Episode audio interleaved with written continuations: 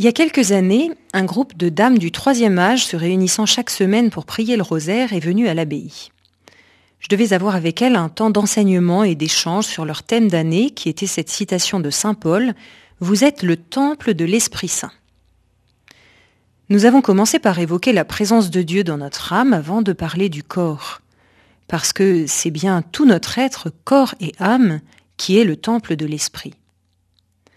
J'expliquais que ceci était très important pour comprendre où s'enracine notre foi dans la résurrection de la chair. Et je disais à mes chères dames que cela manifestait l'extrême cohérence de notre foi chrétienne, car c'est en lien direct avec le mystère de l'incarnation de Jésus que nous célébrons à Noël. Dieu nous a fait corps et âme, et on ne peut séparer les deux, tout comme Jésus est homme et Dieu, et on ne peut pas non plus séparer les deux. Cela veut dire que notre corps n'est pas moins digne de Dieu que notre âme. Il n'est pas moins fait pour Dieu que notre âme. C'est important de penser à cela, car c'est bien pour cette raison que l'Église nous demande de ne pas faire n'importe quoi avec notre corps. Ce n'est pas pour le nier, c'est justement le contraire.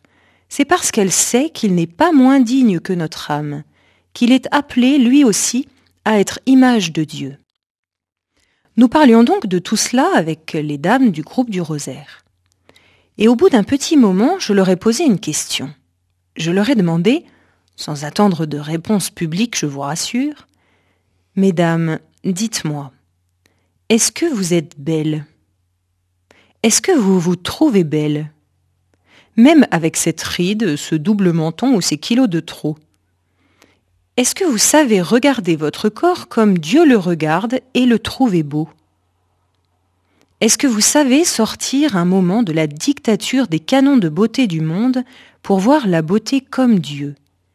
Car Dieu vous aime et il vous trouve belle. Alors je voudrais vous le dire à vous aussi aujourd'hui. Est-ce que vous savez voir la grandeur et la beauté de votre corps? Pas celle qui vient des régimes ou du maquillage, mais celle qui vous donne ce regard brillant, ce sourire lumineux, cette élégance simple et digne.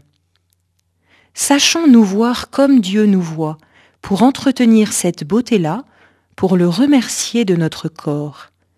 Il n'a pas de dégoût pour notre chair, il s'est fait homme.